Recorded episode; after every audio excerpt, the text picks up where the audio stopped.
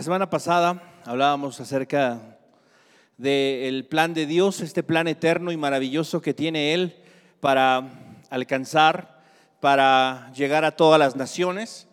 Eh, no es algo que improvisó, no es algo que eh, se le ocurrió de repente a Dios un buen día, despertó y dijo, bueno, pues ya que Israel me rechazó, entonces ahora vamos por las naciones. No, este plan fue detallado fue planeado, fue, eh, se comenzó a ejecutar desde, desde el principio.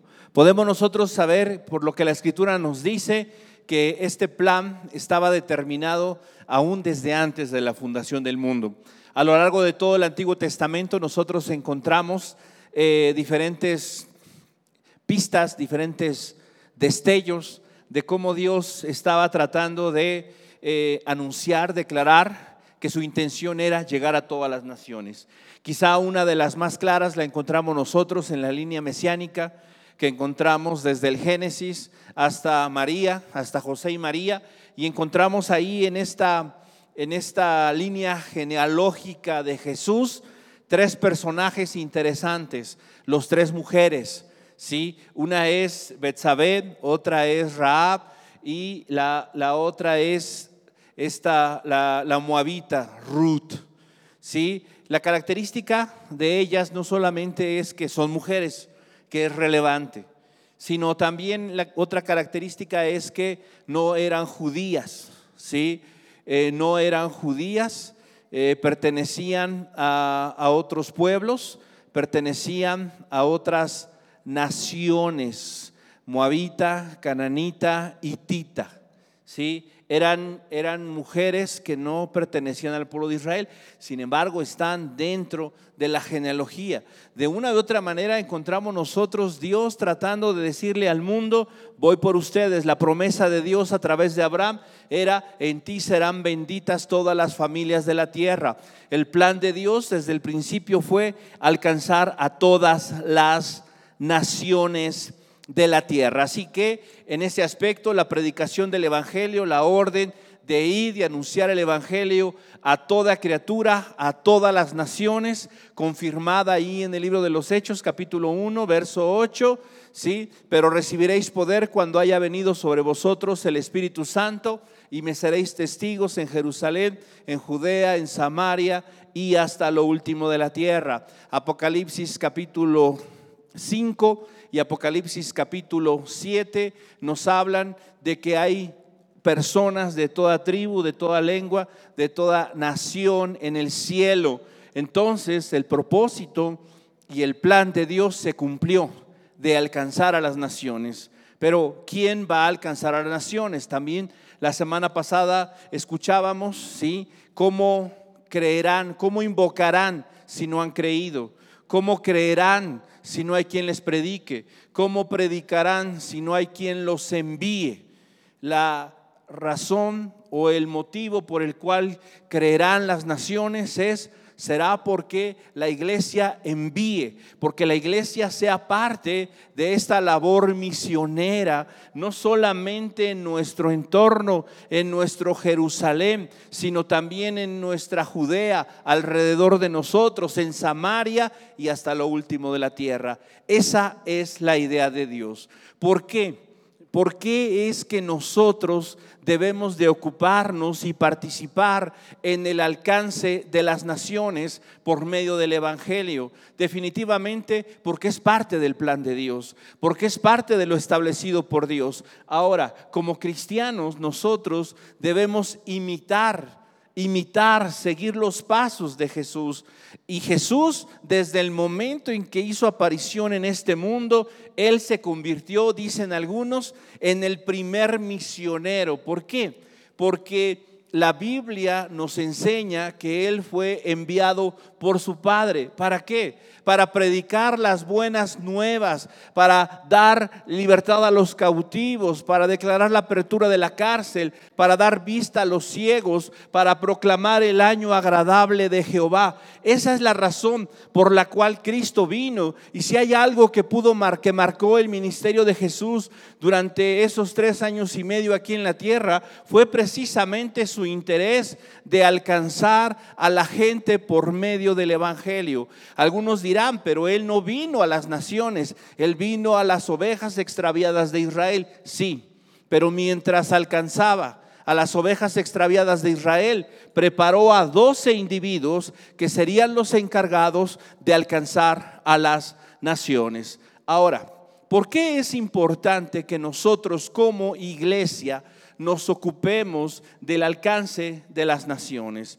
En primera instancia, porque esta es la práctica de la iglesia desde que fue instituida. Podríamos nosotros decir porque es el modelo de iglesia que el Nuevo Testamento nos enseña.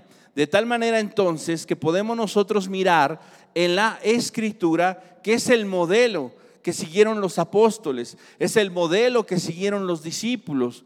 Pero además de eso, podemos mirar cómo en la vida de Jesús se manifiesta esta circunstancia. Por ejemplo, pensemos, desde el mismo momento del nacimiento de Cristo, ya dijimos, Él fue enviado, ¿sí? Fuera de su entorno, fuera de su morada, fuera de su lugar de comodidad y de confort, ¿sí?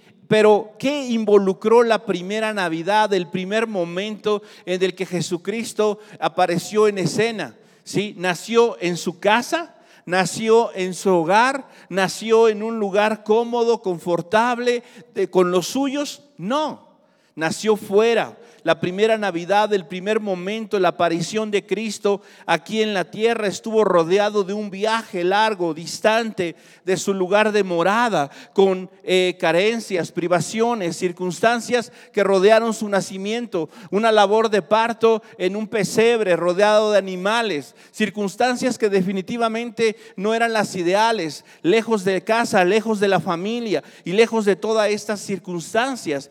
Sin embargo, miramos nosotros que esa era la realidad del plan de Dios cumpliéndose. ¿Para qué? Para llegar a las naciones, para llegar a todos aquellos que habrían de creer en el Hijo de Dios. Así que nosotros lo miramos y en medio de todo esto, ¿sí? Vamos a ver qué nos dice Lucas capítulo 2. Lucas capítulo 2. Y vamos a leer tres versículos del 29 al 32. Del 29 al 32, Lucas capítulo 2. Y vamos a mirar qué es lo que dice este anciano llamado Simeón respecto al Mesías, respecto al Hijo de Dios que estaba siendo presentado en el templo después de toda esa eh, situación, de esa travesía, de ese caminar y de ese andar por, eh, por eh, la ciudad de Belén y todas estas cosas que rodearon el nacimiento de Jesucristo, regresaron, ¿sí? Y esto fue lo que sucedió. Lucas 2, verso 29, perdón, sí, 29, dice Simeón, ahora, Señor, despides a tu siervo en paz, conforme a tu palabra porque han visto mis ojos tu salvación, la cual has preparado en presencia de todos los pueblos. Esto dice Simeón. Simeón era un hombre ya anciano que había recibido de Dios la promesa de que él no moriría hasta que sus ojos vieran, contemplaran al Mesías, al Salvador del mundo. Esa era la idea que Dios le había revelado a Simeón. Una salvación que no era solamente para los judíos, una salvación que era literalmente para todos los pueblos. Aquí en, el texto original encontramos nosotros la palabra etnia, para todas las etnias, para las diversas etnias. El Señor desde el principio, como dijimos nosotros, tenía en mente y tenía en su corazón el alcanzar a todas las naciones, que esa luz que venía al mundo llegase a todo el mundo. ¿Qué pasó después de que Jesús fue presentado en el templo? Después de todas estas cosas, tenemos la aparición de los magos de Oriente que llegaron ¿sí? Eh, al palacio de Herodes, que llegaron a adorar al niño, que le dieron estos regalos. ¿sí? Y, toda, y toda esta situación desencadenó que, otra vez, que Jesús se moviera de su lugar y fuese a Egipto. Y, de, en Egipto estuviese esperando hasta que Herodes el Grande muriera. Todo esto alrededor, eh, un poco antes del año 4, ¿sí? Antes de Cristo sucedieron e, todos estos eventos. Después de eso regresan, pero no regresan a su ciudad natal, sino que se van a la ciudad de Nazaret, dice Mateo capítulo 2, para que se cumpliese lo dicho por el profeta cuando dijo, será llamado Nazareno. ¿sí? Y nuevamente Jesús a otro lugar diferente, a otro lugar distinto. Vemos nosotros en ese aspecto todo el ministerio de Jesús permeado por estas circunstancias. Ahora, llegamos al tiempo ya de la iglesia.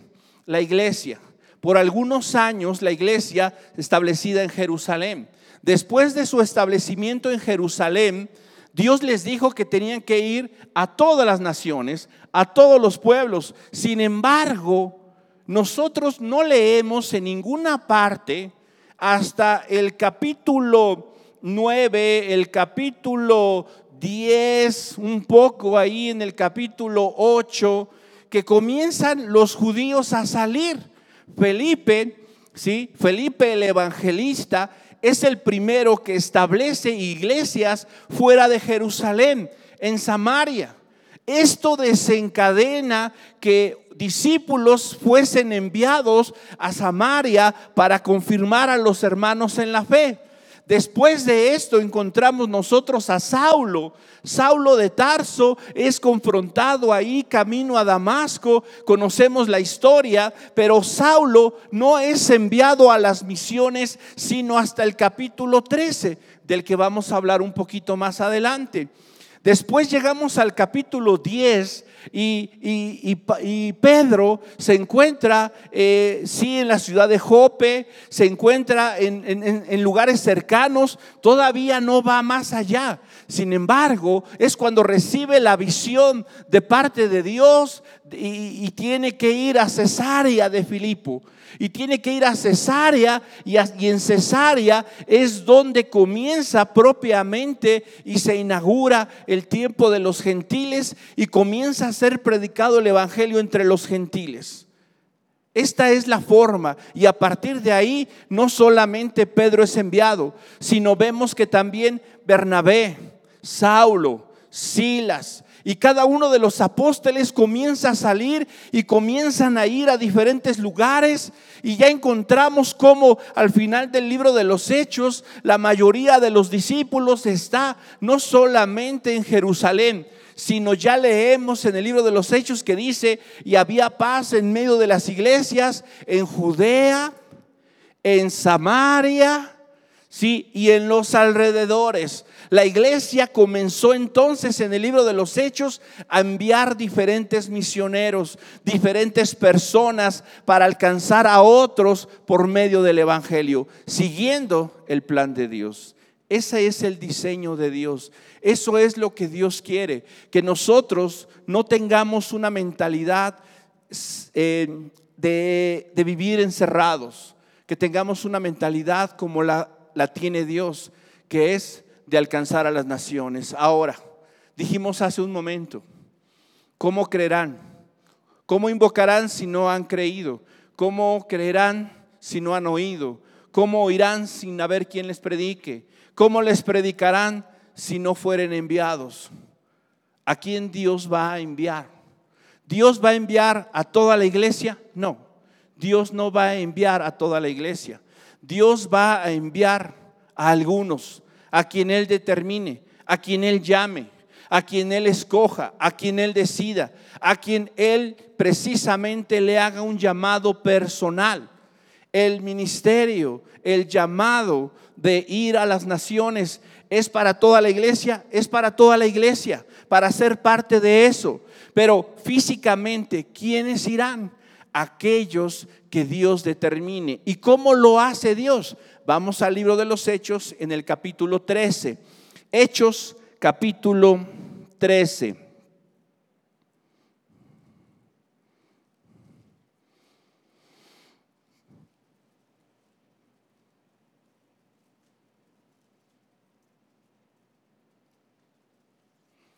Hechos 13, verso 1.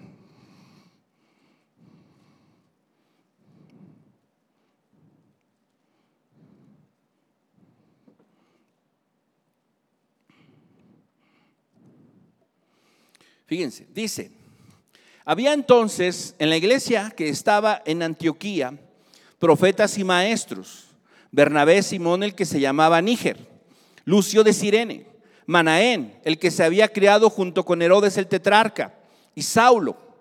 Ministrando estos al Señor y ayunando, dijo el Espíritu Santo, apartadme a Bernabé y a Saulo para la obra a que los he llamado. Entonces, habiendo ayunado y orado, les impusieron las manos y los despidieron. ¿Cómo funcionó este asunto? de el llamado y el que hayan sido enviados eh, Saulo y Bernabé. Dice aquí en, el, en los versos que acabamos de leer nosotros que el Espíritu Santo habló. ¿Sí? El Espíritu Santo habló y dijo que apartaran a Saulo y Bernabé. ¿Para qué?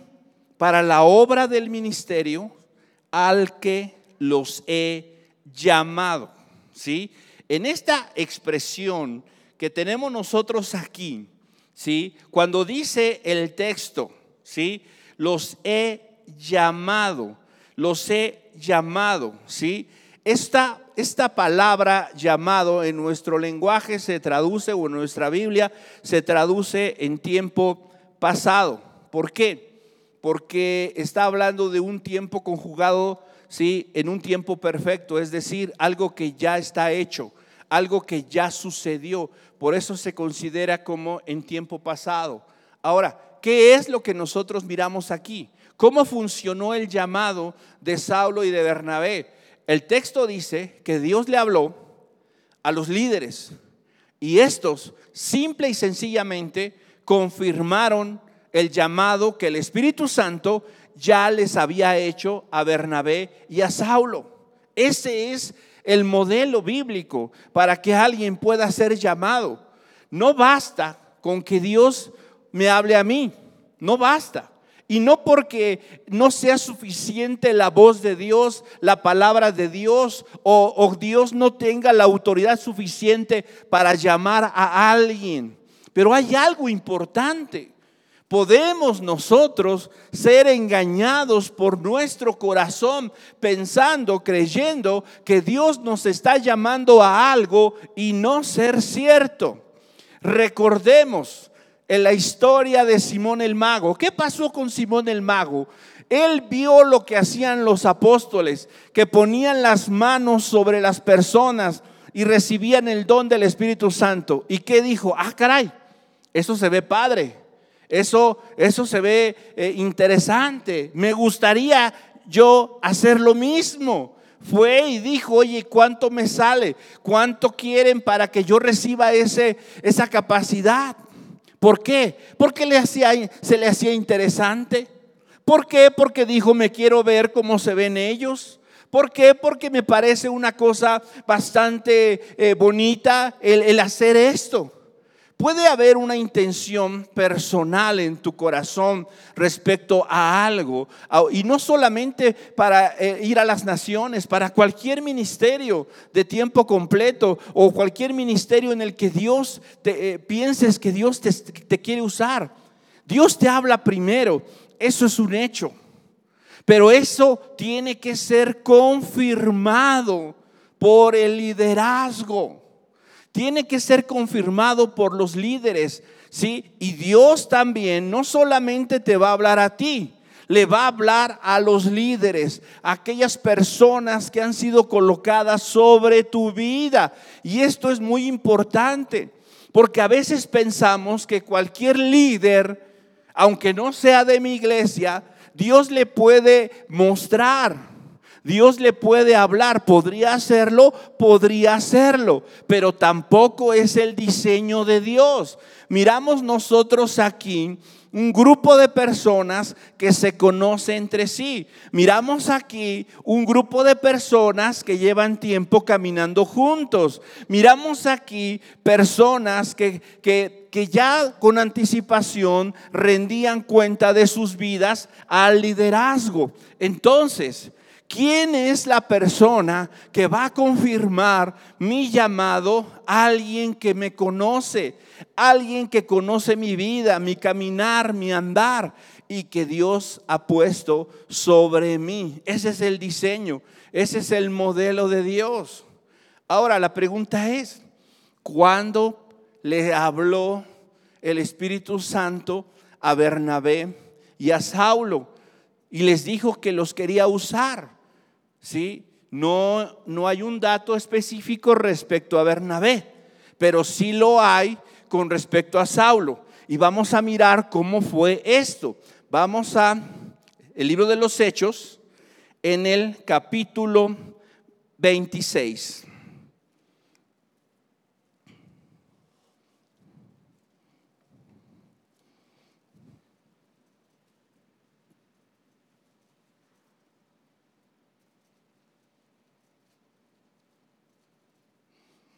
Pablo relata su conversión delante de Agripa.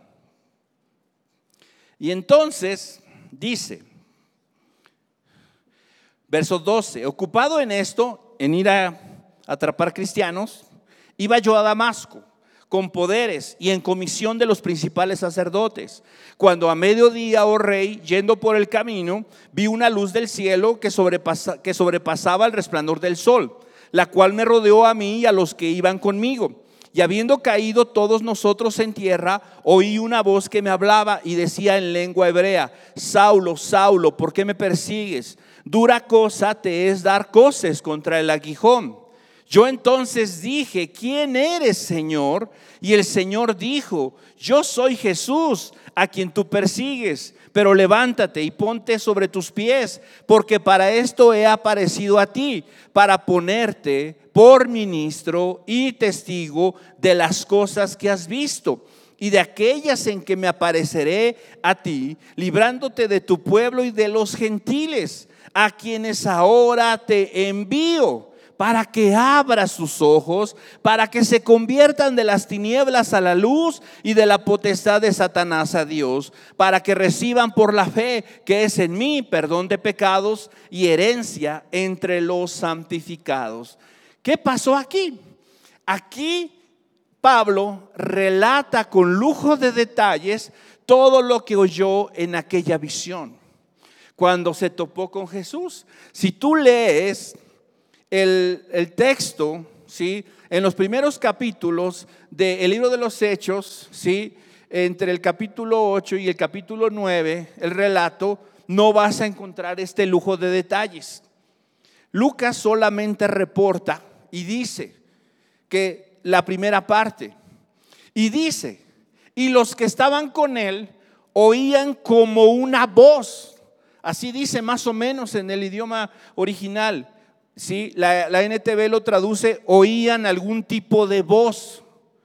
Eso sugiere que no necesariamente ellos entendieron lo que estaba diciendo la voz. Pero Pablo aquí da lujo de detalles de qué le dijo. Y lo que le dijo fue, te voy a enviar a las naciones, te voy a enviar a los gentiles. Aquí la palabra gentil es exactamente la misma que mencionó Simeón, etnia.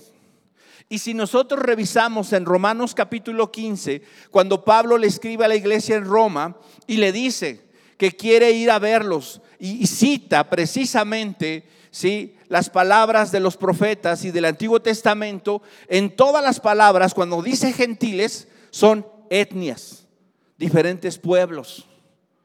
Y entonces encontramos aquí que el Espíritu Santo le habló a Saulo en el mismo día de su conversión, en el mismo momento, en el mismo tiempo. ¿Hasta cuántos años después fue enviado ¿Cuánto tiempo hay entre, entre el capítulo 8 y el capítulo 13? Muchos años. Muchos años. Dios le habló un día a él y tardó en confirmar su llamado al ministerio de manera ya clara muchos años después. ¿Por qué razón? Porque Dios tiene un periodo de tiempo para eso. Si Dios te ha hablado y te ha dicho algo al respecto para usar tu vida, no lo eches en saco roto si no ha pasado. Sigue esforzándote, sigue disciplinándote, sigue buscando a Dios, sigue siendo diligente, porque llegará el momento cuando eso suceda. A veces pensamos, Dios me dio una palabra, Dios me dijo, Dios me habló y tiene que ser hoy, tiene que ser mañana y tiene que ser pronto. Dios tiene el momento y tiene el tiempo adecuado. Mientras eso sucede, tenemos nosotros que preparar nuestra vida, tenemos que disponer nuestro corazón, tenemos que capacitarnos para enfrentar y lidiar con lo que venga. ¿Cuántos años pasaron los discípulos con Jesús? Tres años y medio. Tres años y medio. ¿Fueron enviados inmediatamente? No. Hasta la segunda parte del ministerio fueron enviados y comenzaron a ver el fruto de su predicación y de esto. No fueron enviados inmediatamente. ¿Sí? Y así pasa en nuestras vidas. Tienes un llamado de Dios para hacer algo. Dios te ha hablado, guárdalo en tu corazón y espera el tiempo y prepárate y dispón. Aquí en este aspecto hay dos cosas importantes. Los puritanos, los escritores puritanos hablaban acerca de esto como dos tipos de llamados. El primero, el llamado interno. El llamado interno, donde Dios te habla a ti primero. Y el llamado externo, el que Dios hace a través del liderazgo. ¿Cómo puedo yo estar seguro de que Dios me está llamando a mí, no solamente para ir a las naciones, para ir de misionero o para algún ministerio en específico, tengo que asegurarme de estos dos llamados, del que tengo un llamado interno con las motivaciones correctas, ¿sí? Y que además de eso cuento con un llamado externo de mis líderes, de las personas a quienes yo les rindo cuentas. Si esto sucede en mi vida, entonces puedo yo estar más seguro de que tengo un llamado de Dios para servirle en el ministerio, no solamente en el ministerio de las misiones o de misionero. En tercer lugar, en primer lugar, ¿por qué debemos ocuparnos en alcanzar las naciones? Porque es el modelo del Nuevo Testamento. ¿Cómo puedo yo ser parte de eso? Puedo ser parte como iglesia en conjunto, apoyando y soportando misioneros que son enviados. Si creo que tengo un llamado, debo de asegurarme por medio de la confirmación de un llamado interno y de un llamado externo.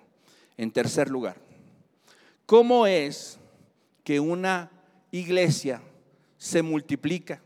¿Cómo es que una iglesia avanza?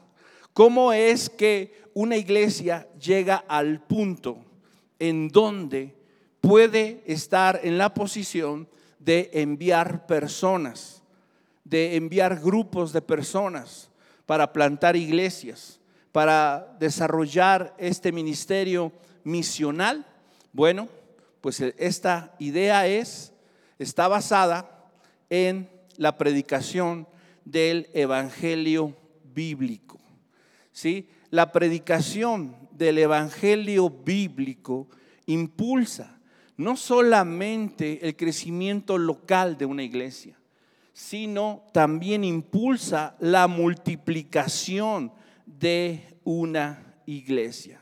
No hay manera de que una iglesia pueda crecer, pueda multiplicarse y ser parte de la obra misionera si en ella no se predica el Evangelio bíblico. ¿Por qué razón? Porque definitivamente cuando nosotros estamos hablando del Evangelio bíblico, estamos hablando de una de las cosas no solamente importantes, centrales, medulares, ¿sí? de la vida de la iglesia y del inicio de cualquier obra y de cualquier iglesia. La, el Evangelio, la predicación del Evangelio es vital en medio de todo esto. Ahora, hemos mencionado que predicar el Evangelio ¿sí? no es simplemente hablar de Dios. Predicar el Evangelio tiene que ver con enseñar toda la verdad de Dios, todo el consejo de Dios. ¿Por qué razón? Porque es el Evangelio el único que tiene la capacidad y el poder de cambiar, de transformar la vida de las personas. El Evangelio bíblico es lo único que puede impactar y cambiar el corazón de las personas, cambiar sus prioridades, cambiar sus prácticas, no solo de los adultos, sino de los jóvenes y de cualquier persona que pueda estar sumida, decía Tim Keller, en su narcisismo, en el amarse a sí mismo, en el buscar su propia satisfacción. El Evangelio es el único antídoto que existe para la naturaleza caída, para que alguien pueda estar dispuesto a dar su tiempo, su vida, a dar de sus recursos, no solamente para beneficiarse él, sino para beneficiar a otros, para beneficiar al reino de Dios, para beneficiar la obra misionera. De tal manera que nosotros debemos de recordar que si bien es cierto, cuando nosotros hablamos de la predicación del Evangelio, estamos hablando de la predicación y de la enseñanza, de la verdad, de, esa, de ese cuerpo de doctrinas que se necesitan entender, que se necesitan creer, también estamos hablando de poner en práctica esas verdades. La escritura nos enseña que el Evangelio crea, transforma nuestras vidas y las afecta de tal manera que no volvemos nosotros a hacer lo mismo. El Evangelio, como dice la Escritura, es poder de Dios. Vamos a ver qué dice Romanos 1, 16 y 17, por favor. Romanos 1, 16 y 17. Este texto lo conocemos mucho, lo hemos escuchado y dice Pablo, no me avergüenzo del Evangelio, porque es poder de Dios para salvación a todo aquel que cree, al judío primeramente y también al griego. Porque en el Evangelio la justicia de Dios se revela por fe y para fe, como está escrito, mas el justo por la fe vivirá. ¿Por qué dice Pablo, no me avergüenzo del Evangelio? ¿Acaso alguien ¿Se podría avergonzar del Evangelio? Sí. ¿De qué manera? No predicándolo. No predicando la verdad que manifiesta el Evangelio, que es la justicia de Dios. Cuando un Evangelio no habla de la justicia de Dios, no habla del justo juicio de Dios sobre el pecado y solamente se enfoca en el bienestar humano, Solo se enfoca en el que estés bien, en un cambio de vida, en un cambio de hábitos, en un cambio, en una superación personal, en una autoestima elevada, en, un cree y confía en que Dios te ama así, te acepta como tú eres, pero excluye, si excluye la justicia de Dios. Si yo estoy haciendo eso, si yo no hablo del Evangelio de esa manera, ¿qué va a pasar? Probablemente, sí, voy a tener a mucha gente escuchándome. Voy a tener a mucha gente oyendo lo que yo tenga que decir, pero esa gente definitivamente no está oyendo el Evangelio y por lo tanto no va a haber fe en su vida, no va a haber transformación en su vida. ¿Por qué? Porque la estoy engañando.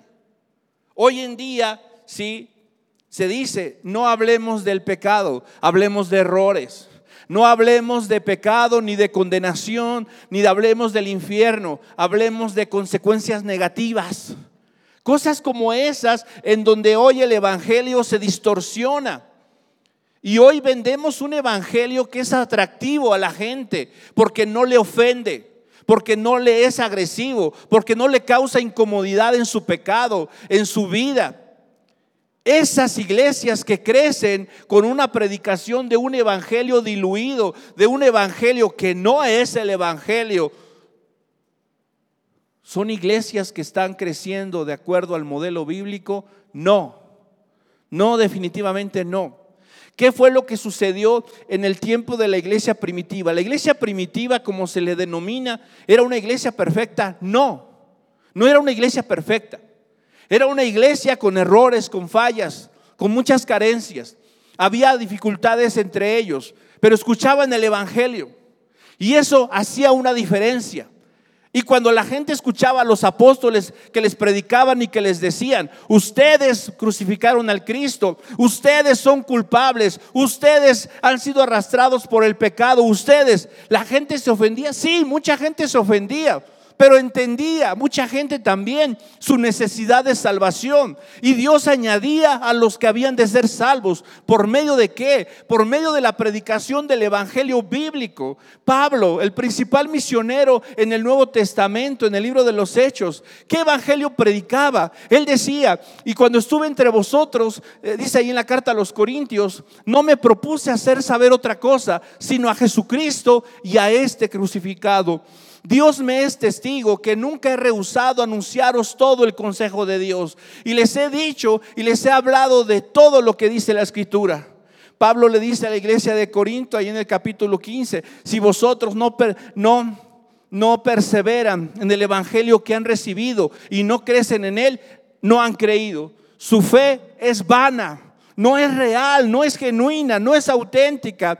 Si no hay un cambio de vida en ustedes, no han creído en el Evangelio. Eso es lo que Pablo dice. Pablo le dice a la iglesia, iglesia, examínate para ver si estás en la fe.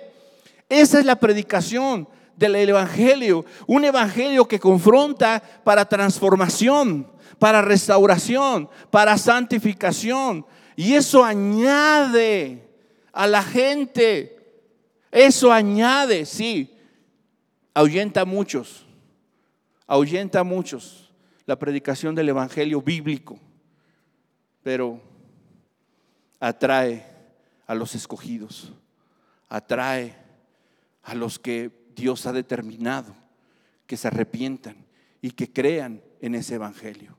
¿Cómo puedo yo asegurar ¿sí? que una iglesia va a ser fructífera? ¿Cómo podemos nosotros asegurarnos que una iglesia está siendo verdaderamente impulsada por un crecimiento genuino que viene de parte de Dios cuando estamos predicando el Evangelio bíblico. Sin este, todo lo que hagamos nosotros, todo lo que podamos nosotros crecer, todo lo que podamos avanzar, será vano, será infructuoso. ¿Por qué? Porque carece de mensaje carece de poder el Evangelio. Otro texto, Colosenses 1, 5 y 6.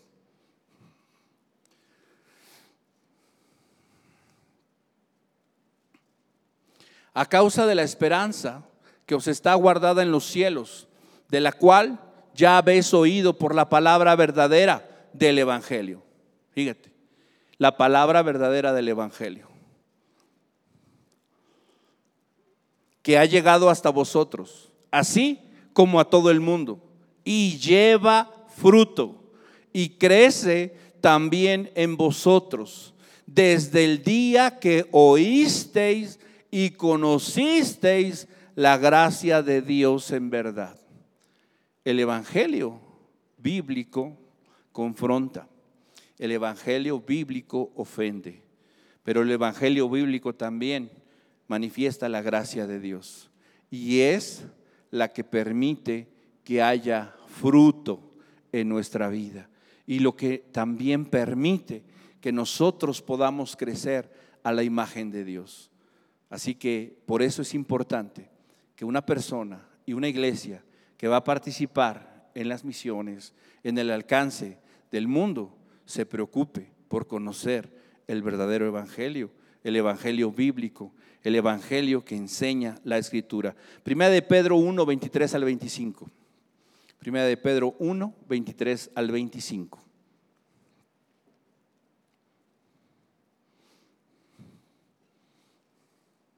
Siendo renacidos, no de simiente corruptible, sino de incorruptible, por la palabra de Dios que vive y permanece para siempre. Porque toda carne es como hierba y toda la gloria del hombre como flor de la hierba. La hierba se seca y la flor se cae. Mas la palabra del Señor permanece para siempre. Y esta es la palabra que por el Evangelio os ha sido predicado. La única, ¿sí? Verdad que transforma, que permanece, que cambia nuestras vidas es la palabra predicada por el Evangelio. Así que nosotros necesitamos considerar estas cosas. Hermanos, es importante que comencemos a orar nosotros. No solamente porque Dios nos permita o permita que algunos, quizá algunos de ustedes, en algún momento Dios les llame para ir a algún lugar, no lo sé. Pero es importante que oremos para que Dios nos permita como iglesia ser parte de esto. Que entendamos que no es algo así como que un programa especial de la iglesia. Es algo así como que una actividad extra, una actividad extracurricular, paralela. no, no, no. Es parte de nuestro llamado. Es parte de lo que Dios nos ha llamado a hacer.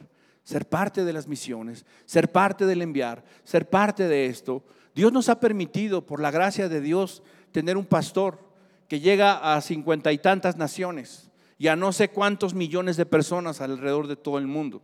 Pero sabes algo, muchas de esas personas mandan correos, envían cartas, emails, en donde dicen, hermanos, necesitamos que nos envíen a alguien. Hermanos, necesitamos que por favor nos manden a alguien. ¿Dónde hay una iglesia? ¿Dónde podemos congregarnos? No hay iglesias que enseñen la sana doctrina, el evangelio el Evangelio de Jesucristo, qué podemos hacer. Y, nosotros aquí disfrutando de muchas cosas, siendo bendecidos, siendo favorecidos, cuando hay un mundo de gente no solamente que necesita crecer, sino